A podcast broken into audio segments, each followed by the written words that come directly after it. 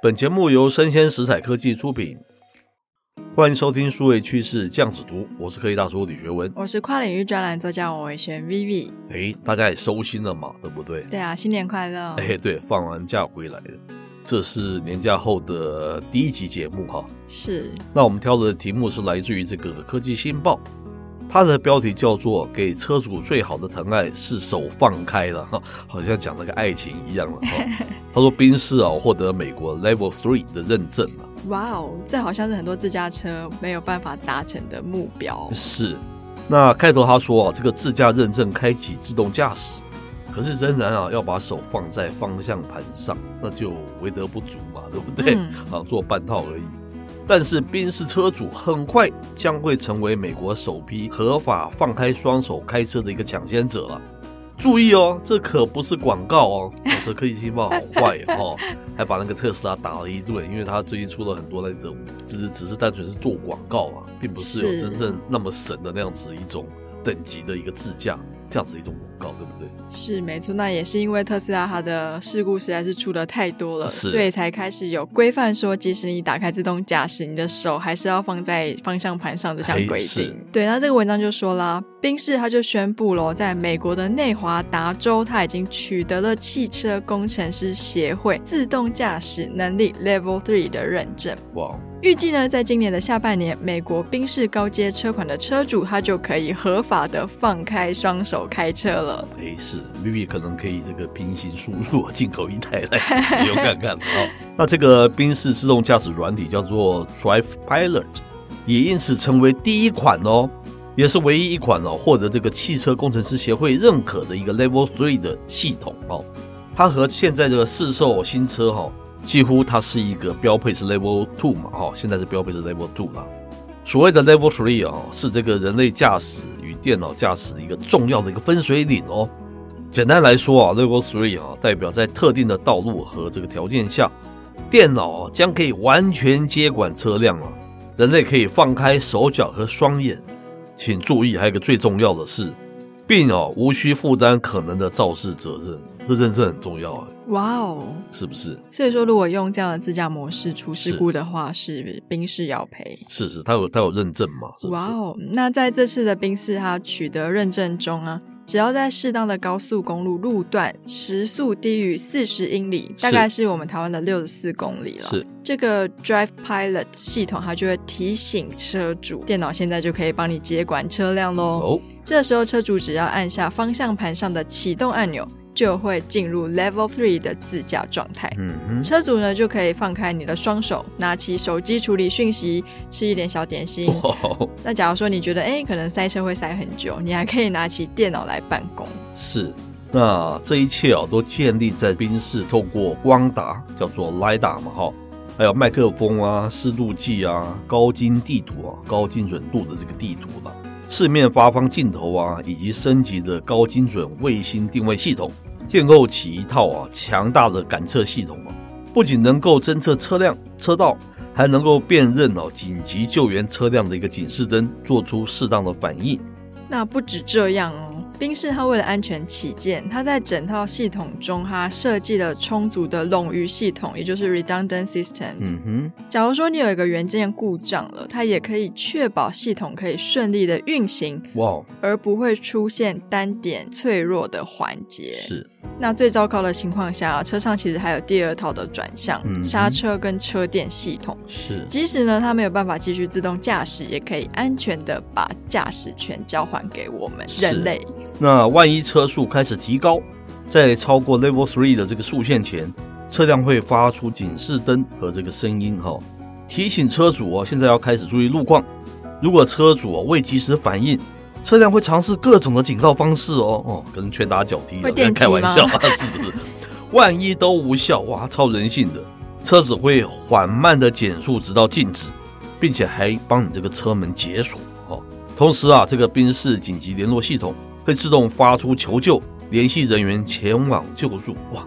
好大一套的系统，还蛮人性化的耶。是。那宾士其实最早在二零二二年的五月就在德国取得 Level Three 的上路许可了。嗯。那现在这个范围已经推进到美国，OK，等于是建立起他们推向全球的基础嘛。是。宾士的官方也表示啦，目前只要当地立法机关允许。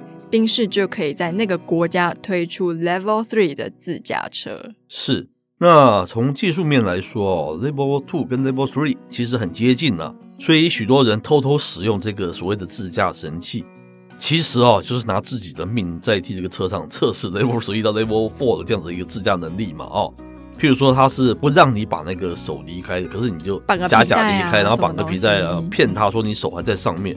他说你根本就是白老鼠，你在帮他们做自驾这个 Level 三到 Level 四的这样子一种自驾的一种测试啊。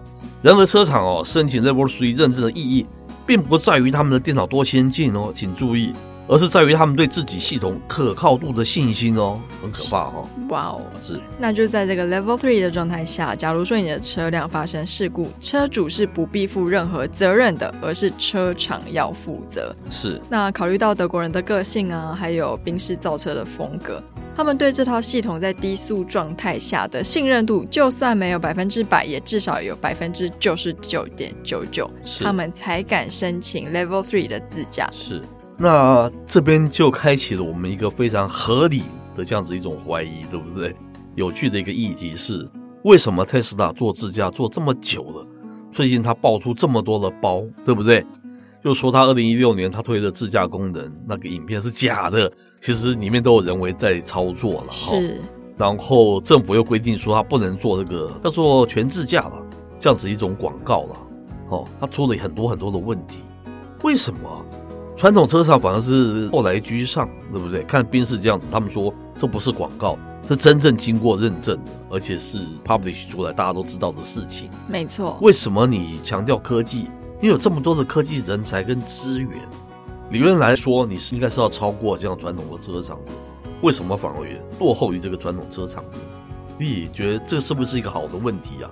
意思是说，你到底现在一个 user 一个消费者？你去买这种智障，你比较愿意相信科技厂所主导的，还是这种传统车厂所主导的？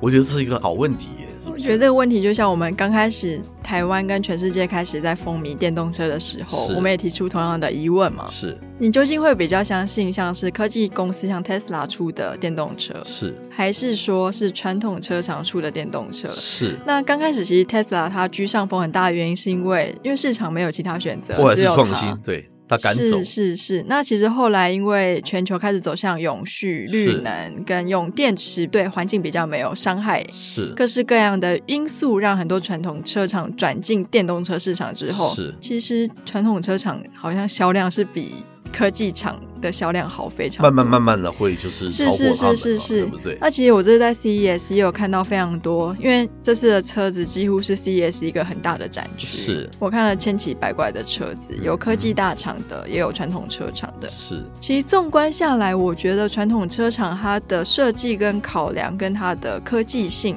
是是比较接地气的，是。因为科技公司纯做那些电动车，我说实在有的功能我不知道干嘛。是是是是，了解。这我下一个比较简单的结论是，我觉得这个所谓智能车本来就是人文跟科技一个汇流的一种情况，嗯，对不对，特别是跟这个电子啊、网络科技汇流的一种情况了。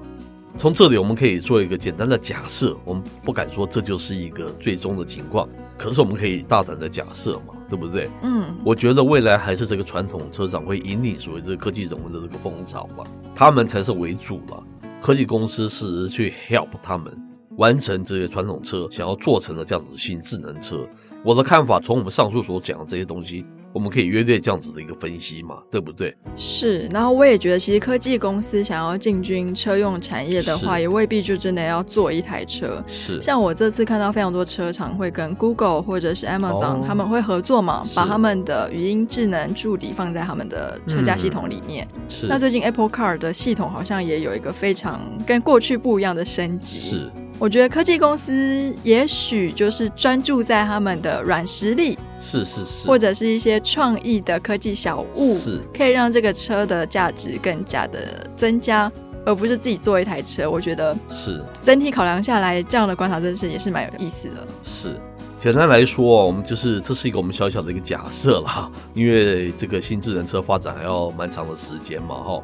但从这个上述的点点滴滴里面，我们可以分析，就是大致是我们所讲的这样子一种情况嘛，哈。那以上内容播到这边告一段落，我是 K 大叔李学文，我是跨领域专栏作家王维轩 Vivi，我们下回见喽，拜拜。